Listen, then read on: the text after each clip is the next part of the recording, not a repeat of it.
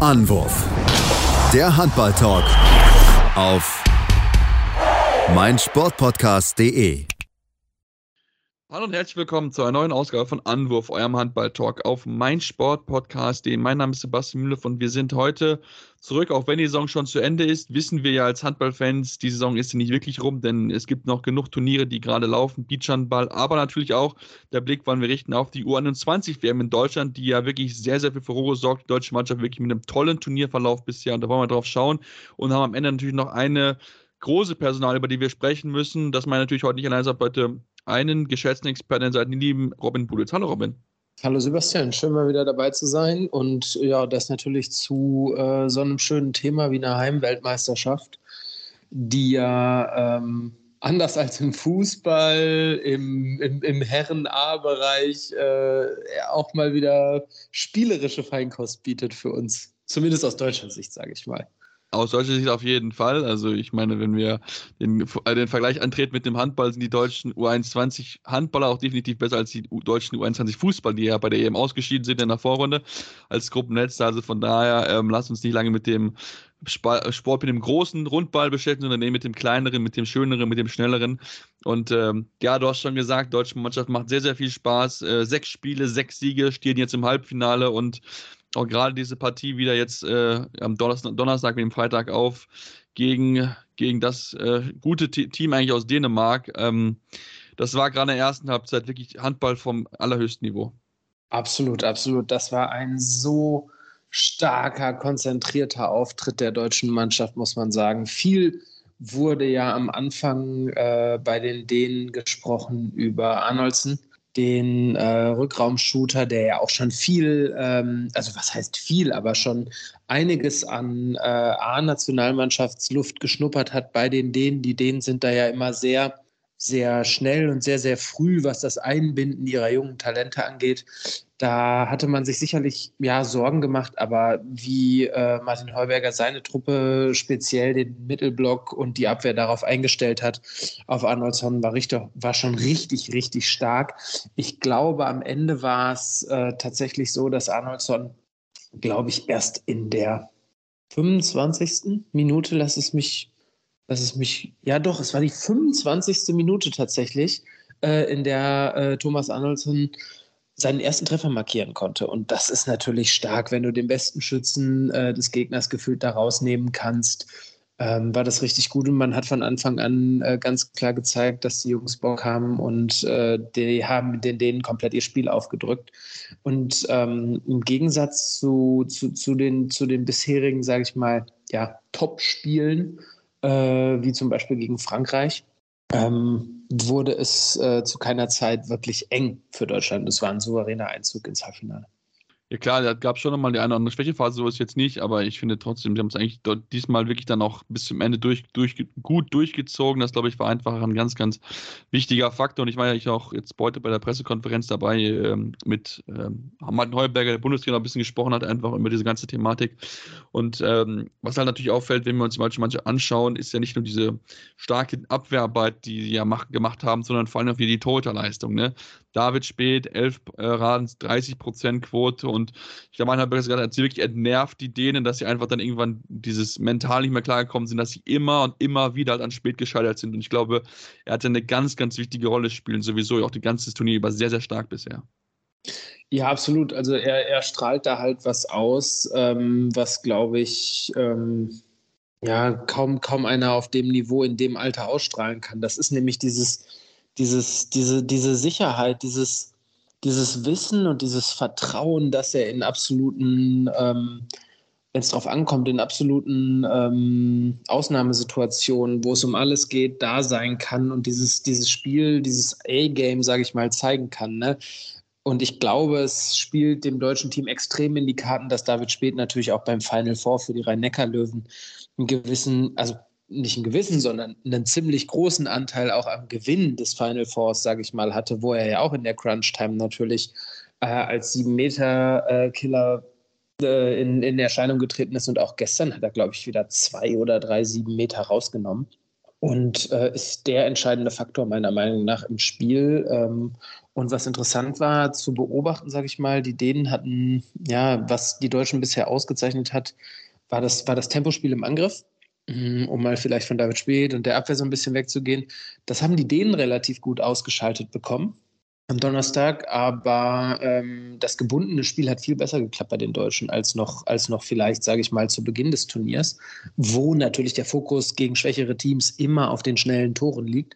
Aber so hat es hier jetzt gestern auch richtig, richtig stark geklappt, äh, dass Uschins und ähm, Lichtlein wahnsinnig gut Verantwortung übernommen haben und ähm, da vorne wegmarschiert sind. Ja, beide überragend. Ne? Also gerade Lichtlein auf der Mitteposition, sieben von acht, ja. sechs, sechs Assists. Sowieso ja eigentlich wirklich ein überragender Mann gewesen. Man hat es ja auch schon in den ersten Mal Hauptrollenspielen ein bisschen angedeutet, nachdem er schon am Anfang sich schon ein bisschen schwer getan hat, das dürfen wir auch nicht so ganz außer Acht lassen, aber jetzt wirklich so diese Torgefahr, die ist jetzt wirklich so rausgekommen.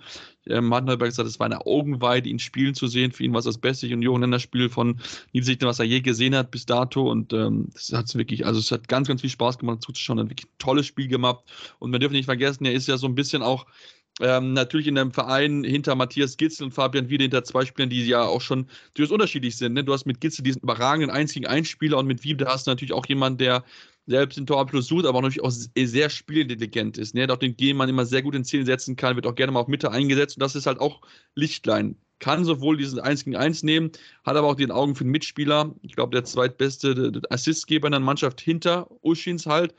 Und das ist einfach wirklich diese, diese zwei Jungs, die machen so, so viel Spaß. Und da, wenn ich dann gucke auf Nationalmannschaft, die Her der Herren, da habe ich gar keine Angst und Bange mehr, wenn ich jetzt die aktuellen angucke, was danach kommt, dass die zwei da das sowas von rocken werden über die nächsten Jahre. Das ist wirklich herausragend. Ja, vor allen Dingen auf den Positionen, wo wir es wirklich brauchen. Ne? Also in der Nationalmannschaft, ähm, wir haben Anfang des Jahres natürlich ausführlich ja berichtet vom großen Turnier ähm, und, und da bedarf es einfach unglaublich äh, ja, schlagkräftigen Rückraumnachwuchs und den sehen wir jetzt hier gerade, wie er, wie er sich da irgendwie positioniert, Erfahrung sammelt und Selbstvertrauen sammelt und ich freue mich, wenn sie dann auch vernünftig überführt werden beziehungsweise eingegliedert werden in die A-Nationalmannschaft. Aber ich bin mir sicher, und bei Uschins war es ja zum Beispiel auch schon der Fall, ähm, dass, dass äh, Alfred Gislason das äh, sehr gut machen wird und das begleiten wird und da in engen Austausch mit Martin Heuberger steht. Und ähm, ja, was ich gut finde, was zu sehen war, meiner Meinung nach, war auch, sage ich mal, diese, diese Abgezocktheit und dieses, wir sind, wir, also die Mannschaft ist in, in, ist in einem Fluss. Also und, und hat sich, hat sich richtig auch irgendwie in das Turnier reingekämpft, weil, ne, so irgendwie, es waren dann nochmal, es wurde, ging dann nochmal zurück auf vier Tore Abstand und da wurde es zum Beispiel gegen Kroatien und gegen Frankreich in der Hauptrunde wurde es da nochmal eng. Und das war einfach jetzt im Viertelfinale nicht mehr der Fall.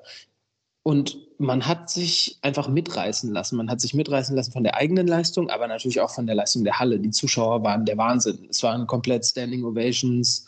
Äh, oh, wie ist das schön? Was weiß ich nicht, war es vorm Abpfiff? Es ging ordentlich zur Sache. Ähm, das ist halt, ja, die haben ein Feuer entfacht, das echt, das echt schön ist. Und es bleibt zu hoffen, dass irgendwie jetzt, ich glaube, es waren knapp, knapp fast 4000 Zuschauer waren jetzt schon zum Viertelfinale da, was natürlich stark ist auf dem Donnerstagabend, aber ähm, jeder, der vielleicht irgendwie noch reinhört, äh, beziehungsweise es noch mitbekommt, falls wir, falls wir vor Samstag, sage ich, oder Sonntag zumindest mal erscheinen, ich gehe ja auch mal vom Finaleinzug natürlich aus. Gehen wir doch alle von aus. Ja, ähm, der, der äh, kann sich das noch überlegen, weil es gibt auf jeden Fall noch genug Karten für die Max-Schmeling-Halle in Berlin. Und ich glaube, so 5, 6, 7.000 äh, sollte man ja am Wochenende irgendwie hinkriegen, spätestens dann am Sonntag, wenn äh, ja der Titel da klar gemacht wird. Und ja, von nichts anderem gehe ich aus. Ne? Also die Serben haben zwar auch stark gespielt, um jetzt mal vielleicht schon mal einen Blick aufs Halbfinale zu werfen. Die Serben haben stark gespielt gegen ähm, ja wirklich beeindruckend äh, ausspielende Fer Färöer, heißen sie. Wenn man von den Serben spricht und den Deutschen, sagt man dann von den Färöern. Ich weiß es nicht genau. Keine Ahnung, da bin ich auch, von den, da bin ich auch überfragt. Also wenn ihr es wisst, schreibt uns gerne ja. über Social Media, da sind wir sehr offen, aber es ist, ja, du, es ist ja nicht die Färöer-Inselländer. Das geht ja, hört sich irgendwie komisch an oder so. Also ja. ähm, ja, aber äh, ich meine, wenn wir noch, noch so das letzte abschließende Wort machen, ich meine nicht die, die Halle, also war ja, ist ja sehr ekstatisch gewesen, ein bisschen in allen Spielen. Die haben, die haben mit dem Halbfinale an einem Donnerstagabend, 21 Uhr, ja, eine Quote von 300.000 erzielt im TV. Bei, ja. bei, bei Eurosport. Das ist eine richtig gute Zahl für ein Jugendturnier. Das dürfen wir nicht vergessen. Das ist ein Jugendturnier Handball. Und das ja, ist schon das ist ganz, ganz stark, ja. ja. Das ist großartig, definitiv, definitiv, ja. Und selbst bei den Serben, ne, irgendwie, ich sehe das gerade noch, ich hatte noch mal jetzt die Zuschauerzahlen nachgeguckt, selbst beim Spiel gegen die Serbien, gegen die Färöerinseln waren 2000 Zuschauer in der Halle. Also das ist ja auch, ähm, die Leute haben Bock drauf, das freut mich total. Und ähm, ja, ich glaube, dass der Weg da echt noch ganz, ganz weit gehen kann. Serbien am Donnerstag, äh, nicht am Donnerstag, Quatsch, am Samstag natürlich. Ähm, auch, auch ein absolut schlagbarer Gegner ist. So, ne? Die haben stark aufgespielt, muss man sagen, gegen die Färöerinseln. Zwischenzeitlich, glaube ich, sogar mit acht Toren geführt. Und dann haben sich die Färöinseln noch auf irgendwie drei dran gekämpft, weil sie irgendwie die Anfangsphase komplett verpennt haben. Ähm, ja, gegen die Färöinseln hätte ich es auch spannend gefunden, muss ich sagen, zu spielen. Also das hätte ich mir gerne angeguckt, weil äh, der Elias Askipagotu, äh, der Neuzugang des THW Kiel, das ist einfach ein unglaublich krasser Handballer, muss ich sagen. Also auf den freue ich mich richtig, richtig, richtig krass in der, in der Liquimoli HWL und äh, das wird sauspannend, den, den äh, bei Kiel äh, ja, heranreifen zu sehen, sage ich mal. Ich glaube, wenn der so weitermacht, wird das ein absoluter Weltstar. Ja, definitiv. Also ich meine, jetzt in sechs Spielen 48 Buden zu machen, es gibt schlechtere Leistungen auf jeden Fall, würde ich mal sagen. Also da wirklich, es ist überragend, was er da spielt. Und das, ich glaube, da können wir uns alle darauf freuen. Ich meine, auch sein, die, sein Landsmann Heikun West äh, Taigum wird ja auch nach Deutschland kommen. Er hat jetzt in dem Spiel nicht so viel gemacht, nur ein einziges Tor ist natürlich als Außenspieler auch ein bisschen immer natürlich davon abhängig, wie die Abwehr spielt für Tempo-Gegenstöße, beziehungsweise wie überhaupt ins gebundene Spiel eingebunden wird. Aber ähm, ja, insgesamt die Serben, wenn wir, wenn wir dabei bleiben, fand ich wirklich, also die haben das bisher sehr, sehr gut gemacht. Jetzt stehen eine tolle Abwehr hinten hin, gute Torhüter hinten drin, ne? Luka äh, Krivo Karpic, so, der hat ein tolles Spiel gehabt, 11 Paraden, 34% Quote gehabt. Ähm, und natürlich, wenn wir über die reden, müssen wir vor allen Dingen halt über Milos Krosch reden. Äh, das, das, ist eine absolute Granate. Also, wenn der hochsteigt, ey, da ist, man, man muss echt aufpassen, weil er so einen Hammer im Arm hat. Also, das ist schon, ja. macht ganz, ganz viel Spaß dazu zu schauen. Ja, ja, definitiv. Der hatte auch wieder sieben Tore gemacht gegen, gegen die Färöerinseln und die gefühlt äh, gerade da am Anfang in diesen ersten 30 Minuten, wo sie echt verpennt haben, gefühlt alleine abgeschossen. Also das war schon, war schon Wahnsinn. Aber gut, die Deutschen haben gezeigt, dass sie genau so einen Spieler vom Typ her, der eben aus dem Rückraum sehr aktiv ist, ähm, rausnehmen können gegen Dänemark. Ne? Also mit Arnoldsen haben sie das Beispiel, äh, haben sie, haben sie es, sage ich mal, ähm, gezeigt, wie es geht. Und wenn sie sich daran orientieren, glaube ich, äh, sind auch die Serben schlagbar, vor allem mit der Halle im, im Rücken. Und dann äh, bleibt es ähm, ja spannend zu beobachten, wer dann gegebenenfalls im Finale wartet. Nur vielleicht der, der ähm, Vollständigkeit halber äh, spielt das zweite Halbfinale, spielt Island gegen Ungarn. Die Ungarn haben relativ überraschend, also was heißt relativ überraschend, relativ deutlich, sage ich mal am Ende doch, ähm, die Kroaten geschlagen, auch fast vor 3000 Zuschauern. Und ähm, die Isländer haben die Portugiesen geschlagen und die Isländer natürlich ne, ähm, immer auch in diesem Nachwuchsbereich, äh, ja, ganz weit vorne mit dabei. Das ist unglaublich. Also da glaube ich auch, also bin ich gespannt und sehe Island tatsächlich auch ein bisschen favorisiert ähm, im Vergleich zu äh, Ungarn im, im, im, zweiten Halbfinale. Beziehungsweise im ersten, das vorher steigt. Ne? Genau, ist das erste Spiel, genauso ist es ja zeitlich schon richtig am, am Samstag. Ja. Ähm, das ist ja das erste Spiel, glaube ich, auf Discovery Plus, wenn ich das richtig in Erinnerung habe, und dann Deutschland. Dann im Anschluss dann 18 Uhr schon mal eintragen, in deutscher Zeit wird das dann übertragen. Die Serben müssen dabei auf Nikola Sevicic verzichten, dürfen wir nicht außer Acht lassen. Ähm, bekommen Linksspieler, ist zwar offensiv nicht so eine große Rolle, aber ist gerade in Defensiv eine ganz, ganz wichtige Rolle. Deswegen schauen wir mal, inwieweit diese Mannschaft das natürlich auch auffangen kann. Müssen wir mal schauen, wie das insgesamt funktionieren wird. Und ähm, ja, Robin, vielleicht so als abschließendes zur U21-Nationalmannschaft vielleicht eine kurze Pause machen. Vielleicht so dein Gefühl, kann es reichen für die deutsche Mannschaft, sich diesen Titel zu holen? Was, was traust du denen jetzt in dem finalen Wochenende zu? Ähm, ja, ich glaube, ich glaube, dass das Team ähm, perfekt, sage ich mal, zusammengestellt wurde für diese Heimweltmeisterschaft. Also da hat, da hat der DRB schon echt wirklich gute Arbeit geleistet, muss ich sagen. Martin Heuberger ähm, mit, mit seiner Truppe sich wirklich perfekt vorbereitet, auch in den Vorbereitungsspielen schon sehr gut, sage ich mal, sich positioniert und sich bisher bis auf diese zwei knappen Duelle hm, kein, also gar keinen Ausrutscher erlaubt bisher. Und deswegen glaube ich, dass mit diesem Selbstbewusstsein und der Mannschaft, der Eingespieltheit der Mannschaft und dem Publikum, den Zuschauern im Rücken und der Euphorie, die gerade herrscht und dem Wissen darum, ne, dass auch eben bei Eurosport die, die von dir erwähnten 300.000 Leute einfach einschalten und es gegebenenfalls noch mehr werden, natürlich am Wochenende, der Titel ähm, absolut greifbar ist und Deutschland sich den holen wird. Und das ist natürlich einfach Wahnsinn. Ne? Also im, im Nachwuchsbereich eine WM zu gewinnen, gerade bei der U21 und dann ähm, mit diesem Selbstbewusstsein vielleicht auch ein, zwei, drei Spieler ins A, in die A-Nationalmannschaft rüber zu holen. Großartig, wirklich großartig. Und ich glaube, dass das passiert und ich kann jedem wirklich nur empfehlen, schaltet ein und guckt euch das an. Also das ist Handball vom Allerfeinsten. Ne? Da brauchen wir, die brauchen sich vor gar nichts zu verstecken. Definitiv kommentiert das Ganze ja immer von Uwe Semrau und äh, Bob Hanning. Der hat natürlich auch Bob Hanning, der hat natürlich verdammt viel Ahnung, sind ja auch viele seiner Spiele ja. mit dabei von Potsdam, Berlin. Also von daher da, da gerne dort einschalten bei den Kollegen. Wir machen jetzt mal eine kurze Pause und dann müssen wir auch weitermachen mit den Berlinern, ähm, denn dort gab es eine überraschende Entscheidung, einen überraschenden Wechsel, aber dazu vielleicht mehr nach der Pause. Bahnhof am Handball-Talk auf meinsportpodcast.de. Schatz, ich bin neu verliebt. Was? Das ist er. Aber das ist ein Auto. Ja, eben. Mit ihm habe ich alles richtig gemacht. Wunschauto einfach kaufen, verkaufen oder leasen. Bei Autoscout24. Alles richtig gemacht. Hey, Malte Asmus von meinsportpodcast.de hier. Ab März geht's weiter mit unseren 100 Fußballlegenden. Staffel 4 bereits. Freut euch auf Zlatan Ibrahimovic, Michel Platini, Cesar Luis Minotti, Paolo Maldini, um nur mal vier zu nennen. Und bis wir mit der vierten Staffel kommen, hört doch einfach noch mal rein in die bisherigen drei Staffeln. Ronaldinho, Sepp Meyer, Gary Lineker, Lothar Matthäus und viele weitere warten da auf euch. 100 Fußballlegenden. Jetzt überall, wo es Podcasts gibt. Ja, jetzt sind wir zurück und wollen natürlich äh, ja noch jetzt den Blick werfen auf den Welthandball, auf den Männerhandball, denn dort gab es jetzt in dieser Woche eine überraschende Entwicklung. Äh, und zwar ist es so, dass ähm, Jakob Horn mit sofortiger Wirkung die Füchse Berlin verlassen wird. Und das schreibt bei PSG, also bei Paris Saint-Germain. Ähm, ja, das war schon eine, eine, ganz schöne Bombe, die dort explodiert ist, aber damit, glaube ich, nicht, war nicht so zu rechnen. Nein, das kam, das kam absolut aus dem Nichts und äh, es sickerte nirgendwo irgendetwas durch vorher.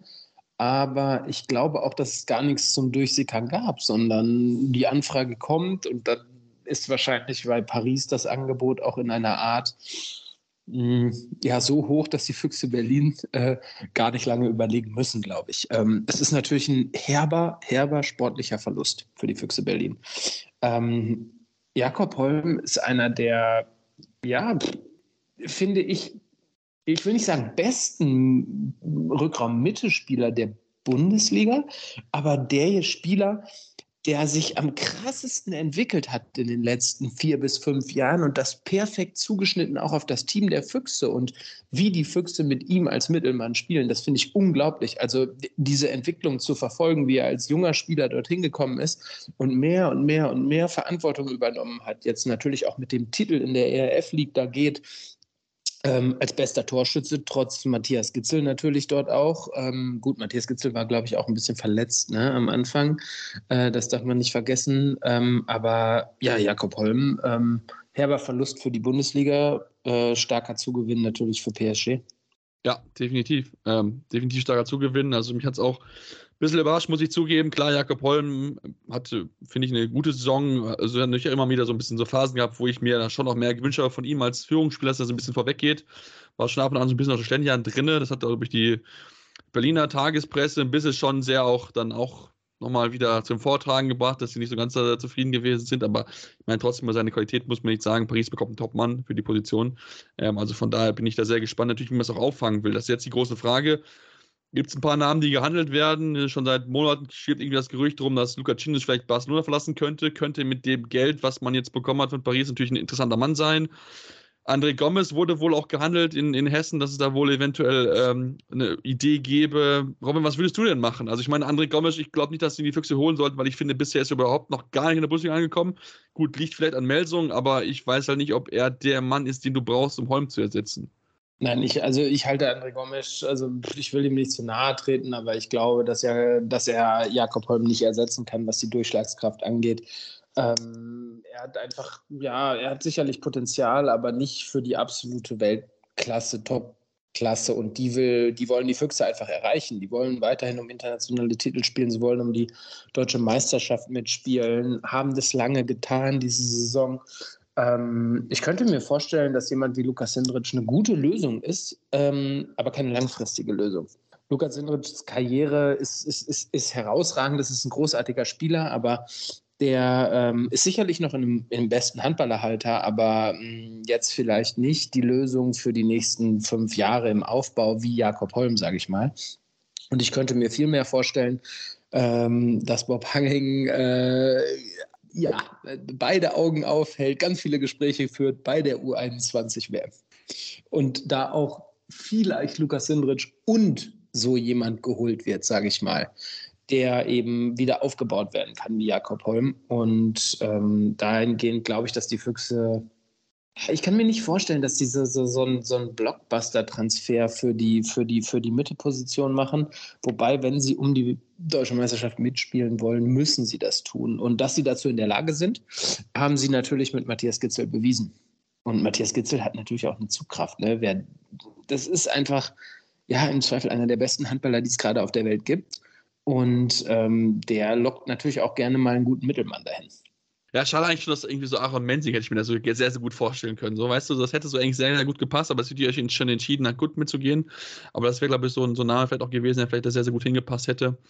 Aber gut, jetzt müssen die Berliner ein bisschen kreativ werden, auf jeden Fall. Ähm, Namen sind genug gehandelt. Mal gucken, wann die Lösung äh, ja dort kommen wird bei den Berlinern. Und ähm, ja, wenn wir über Lösungen sprechen, dann sprechen wir natürlich noch ein paar andere Personal, die wir auch noch außer, nicht außer Acht lassen wollen. Und zwar ist es so, dass jetzt endlich klar ist, wo Mike Jensen hingehen wird. Ähm, sein Vertrag war ja ausgelaufen bei der, bei der SC Magdeburg und äh, ja, wir wissen es jetzt, er geht quasi den umgekehrten, umgekehrten Weg von Sergio Hernandez, dem neuen Torhüter der Magdeburger. Und zwar geht Mike Jensen äh, zum Benfica Lissabon Finde ich für ihn Top-Transfer, Top, Top spielt weiterhin europäisch. Eigentlich nichts falsch gemacht, Mike Jensen. Ja, definitiv. Geht halt vom amtierenden Champions League-Sieger weg. Ne? Das ist halt leider. Ja, gut, also das ist das Einzige, klar. Das ist natürlich definitiv ein kleiner Abstieg, aber ähm, gut, okay. Vertrag nicht verlängert. Das Thema ist durch, Magdeburg und Jensen. Ähm, und der Tausch ist natürlich auch so ein bisschen äh, jung gegen alt, ne? weil, weil Mike Jensen ist natürlich auch nicht mehr äh, der Jüngste, hat aber natürlich auch entscheidenden Anteil dran gehabt an, an, an diesem Champions League-Sieg. Also er hat großartige Leistungen gezeigt. Und das, obwohl alle gesagt haben, dass die Magdeburger ein Problem bekommen werden. Und das sollten angeblich die Torhüter sein, nachdem Yannick Krehn weg war. Und was ist passiert? Jensen und Portner haben zusammen ein super Gespann gebildet und ich glaube, dass Mike Jensen dementsprechend auch Benfica extrem nach vorne bringen wird. Ja, ich bin da wirklich sehr gespannt. Ich glaube auch, dass es ihm auch, also er wird, glaube ich, weiterhin, wir werden ihn weiter auf dem Radar haben, glaube ich schon, weil Benfica einfach wirklich mittlerweile eine, eine, gute Mannschaft ist, die man dann auch im europäischen Wettbewerb durchaus auf der Rechnung halten sollte. Darf man nicht vergessen, die haben ja auch mal die European League schon gewonnen gehabt auch gegen Magdeburg übrigens, nur mal so ja. kurz am Rande erwähnt. Also von daher, äh, ja, ich bin sehr, sehr gespannt, wie das Ganze funktionieren wird. Dann würde ich vielleicht noch zum Abschied, Robin, uns die letzten zwei Trainerpersonalien, die wir noch nicht besprochen haben, müssten wir nochmal ansprechen. Die HSG Wetzlar hat sich ja Frank Carstens geholt, letzte Woche schon. Ähm, wird die, die Nachfolge übernehmen jetzt in, in Wetzlar, nachdem er ja nicht mehr, verlängert worden ist, geht jetzt ein bisschen weiter südlich. Und äh, auch Erlang hat sich ja einen neuen Trainer äh, geholt, mussten ja einen neuen Trainer suchen, nachdem Roland so gesagt okay, ich möchte jetzt nicht mehr Doppelfunktion Sportdirektor und Trainer machen, was absolut verständlich ist, weil es einfach enorm zeitintensiv ist. Und da haben sie jetzt für entschieden, Martin Meyerhofer zu holen, den ehemaligen Trainer von Frisch auf Göpping. Was waren denn deine, deine ersten Reaktionen, als du die Namen gehört hast zu den jeweiligen Teams? Äh, ja, Frank Carstensen zu, zu, zu, zur HSG Wetzlar kann ich absolut nachvollziehen. Also gutes Fit, gut, guter Fit, guter Fit. Ähm, Wetzlar braucht Konstanz, Frank Carstensen steht für brutale Konstanz. Äh, bei, bei der GWD Minden kennt sich im Abstiegskampf aus, wo Wetzlar natürlich irgendwie ja, leider irgendwie auch so ein bisschen hinschielen muss. Aber es ist ja vielleicht auch diese Mischung aus den beiden, die zusammenzubringen, kann auch wieder neue Energien freisetzen. Vielleicht, dass dann mal eben nicht Abstiegskampf ist und, und, und, und da wieder eine neue Ära geprägt werden kann. Ähm, es freut mich. Es freut mich für ihn, ähm, für Frank Kassen auf jeden Fall, weil er ein unglaublicher Handballkenner, Liebhaber und, und, und, und, und ja, Denker ist, sage ich mal. Der lebt das mit jeder Pore seines Körpers einfach so. Und Wetzlar ist auch Handballverrückt. Ne? Das, ist, das ist eine Stadt mitten im, sorry, nirgendwo. Bist du aus Versehen schon mal an Wetzlar vorbeigefahren? Nein, da kommt man nicht Ja, aus Versehen siehst du, vorbei. das ist, das, genau, das ist halt so mittendrin und irgendwie nirgendwo so, aber trotzdem drehen die das durch. Also die lieben den Handball und das ist, das ist schön. Ähm, und Passt, für- eigentlich, passt eigentlich perfekt zu Mitten, denn bei Mitten kommt es voll, voll, voll, voll, voll, voll, voll. Ja gut, als alter, als ehemaliger Lemgoer natürlich. Ja, okay, dann ja. Okay, da- da- aber da wenn du kennt jetzt nicht unbedingt in. Ostwestfalen wohnst, dann kommst du jetzt mal hast eben so du, hast, du, hast, vorbeigefahren. du, hast du komplett recht, hast du komplett recht. Ähm, bei Erlangen ähm, muss ich sagen, hat es mich ein bisschen gewundert, wenn ich ehrlich bin, weil da habe ich einen ja, etwas ambitionierteren Namen, muss ich sagen, erwartet. Aber Doppel will das natürlich auch nicht, ja, will das aber auch nicht, äh, will das aber auch nicht äh, irgendwie ja, vorab irgendwie jetzt schlecht reden, sondern äh, ich glaube, dass ähm, da auch die Chancen gut stehen, dass das natürlich auch eine gute Erfolgsgeschichte werden kann, sage ich mal, ähnlich wie vielleicht, ähm, ja, jetzt nicht auf einem Level, aber Sebastian Hinze und die Rhein-Neckar-Löwen sind auch ein gutes Fit. So. Und Sebastian Hinze war jetzt nicht der absolut krasse Name, sage ich mal. Ne? Und ähnlich kann es bei Erlangen auch klappen, weil das Erlangen das Potenzial hat, haben sie immer mal wieder angedeutet. Ja, gerade in der Hinrunde, ne, waren sie ja richtig, richtig stark unterwegs. Sind dann wieder so typisch Erlanger so ein bisschen eingebrochen, ne, das ist da mal auch nicht mehr vergessen. Dann haben sie dieses, dieses Thema, dass sie halt einfach diese Konstanz einfach nicht über die Saison halt hinbekommen, weil das Potenzial ist auf jeden Fall vorhanden und ich glaube auch, dass Hardenmeldorf dafür ein richtiger Trainer ist. Er hat ja auch schon mit Göpping auch schon einen Verein gehabt, wo durchaus auch große Ambitionen sind, europäisch immer zu spielen. Also da ist er auch schon den Druck gewohnt, sage ich jetzt mal so ein bisschen. Er hat es auch hinbekommen gehabt. Natürlich klar, dieses dann dieses halbe Jahr, wo dann überhaupt nichts mehr zusammenlief äh, in Göppingen, ist natürlich schon noch nicht mehr was mit, die halt auch ihn sehr beschäftigt hat. Ähm, wo man natürlich aber auch einfach sagen muss, er kann auch teilweise die Bälle aber nicht selbst ins Tor werfen, wenn die einfach so schwache Wurfquoten haben, dann kann auch der beste Trainer nichts mehr machen, dann wäre wahrscheinlich jeder überfragt gewesen. Deswegen will ich da auch gar nicht so viel Negatives ihm anlasten. Klar, das wird ihn mit Sicherheit auch geprägt haben. Er wird sich auch deine Gedanken daraus gezogen haben und ich finde das auch wirklich einen interessanten Fit, hätte aber auch diesen berühmten Namen Mike Machulla, wir sprechen ihn jetzt einfach mal aus, vielleicht auch da vielleicht gesehen, aber vielleicht ist es einfach so, dass Mike Machulla gesagt hat, ich möchte erstmal eine Auszeit haben und nicht sofort wieder direkt ins Coaching, kann auch sein, ne? wissen wir nicht.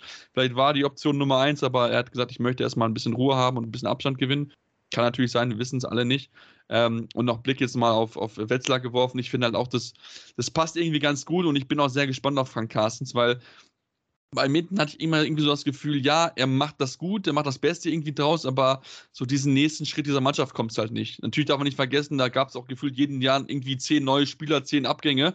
Ähm, das ist natürlich jetzt in Wetzlar nicht so der Fall. Da bin ich mal sehr gespannt, ob er dann, wenn er wirklich mal arbeiten kann mit einem Kern über eins, zwei, drei Jahre, ob er dann wirklich diesen Verein wieder dahin führen kann, wo man sich so ein bisschen auch mit Kai Walschmidt gewähnt hat, Richtung Mittelfeld, keine Abstiegssorgen einfach zu haben. Ähm, er ist mit Sicherheit ein Mann, der das hinbekommen kann. Ob er es dann schafft, wir werden es sehen, wir werden es natürlich genau beobachten, ähnlich wie es auch bei Hartmann Mayhoff der Fall ist. Und ähm, ich bin ganz ehrlich, Robert, ich freue mich schon auf die nächste Saison, denn es los wird richtig, richtig genial wieder. Also wenn es da noch wieder Ja, ein voll, voll, voll. dem anstehen. Ja, ich glaube, das wird ein großartiger Titelkampf. Also ich glaube, dass es wieder so ein Ding wird wie dieses Jahr. Rhein-Neckar-Löwen, Fle Flensburg, sage ich dir, wird, Flensburg wird das krasseste Ding. Glaube ich auch. Und ich glaube, ich könnte mir noch vorstellen, wo wir gerade über Mike Machulla gesprochen haben, vielleicht auch einen Tausch wie bei Mike Jensen und äh, dem, Tra dem Torwart von Benfica, äh, weil GOG hat auch noch keinen neuen Trainer präsentiert. Ah, wer weiß. Wir Wer, wer, wer, wer klasse auf jeden Fall. Ich meine, mit dänischen Spielern kann er umgehen, hat das ja selbst Ja. gemacht. In, wobei natürlich dann wir uns unterhalten müssten, ob Aaron Mensing dann nicht vielleicht dann noch wieder frei wäre für die Füchse. Ich weiß Ja, nicht, ob er so ja. gut auf ihn zu sprechen Nee, ist. glaube ich auch nicht. Ja, ja, schauen wir mal. Schauen wir mal. Auf jeden Fall, wie gesagt, also ich glaube, Meisterschaftskampf wird ganz großes Kino. Ja, definitiv. Das glaube ich auch. Also von daher, wir freuen uns auf die nächste Saison. Wir werden mit Sicherheit dann auch jetzt in den kommenden Wochen, bis es dann wirklich dann auch dann losgeht, damit Sie ja noch viele Interviews dann noch ein bisschen was bereithalten für euch. Also von daher solltet ihr unserem Podcast auf jeden Fall auf den Podcatcher eurer Wahl folgen. Spotify, iTunes, wir sind überall zu finden. Gerne auch Rezensionen da lassen, uns Feedback geben, uns schreiben bei Social Media, Facebook, Twitter, Instagram mit dem Anwurf findet ihr uns dort jeweils. Und ja, dann wünschen wir euch jetzt ein spannendes Finalwochenende bei der U21 WM. Feuert die deutschen Jungs an zum Titel. Wir hoffen doch mal, dass am Ende Gold rauskommen wird. Da sind wir auch dann ein bisschen, ja, schwarz-rot-gold gefärbt, würde ich mal sagen. Das darf in dem Moment auch sein. Und ähm, ja, dann gibt es uns dann demnächst wieder hier dann bei Anruf eurem Handball-Talk auf meinsportpodcast.de. Anwurf. Der Handball-Talk auf meinsportpodcast.de. Schatz, ich bin neu verliebt. Was? Drüben. Das ist er. Aber das ist ein Auto. Ja, eben. Mit ihm habe ich alles richtig gemacht. Wunschauto einfach kaufen, verkaufen oder leasen. Bei Autoscout24. Alles richtig gemacht. Wie baut man eine harmonische Beziehung zu seinem Hund auf? Puh, gar nicht so leicht. Und deshalb frage ich nach, wie es anderen Hundeeltern gelingt, beziehungsweise wie die daran arbeiten. Bei Iswas Dog reden wir dann drüber. Alle 14 Tage neu mit mir, Malte Asmus und unserer Expertin für eine harmonische Mensch-Hund-Beziehung, Melanie Lippisch. Ist was, Dog? Mit Malte Asmus. Überall, wo es Podcasts gibt.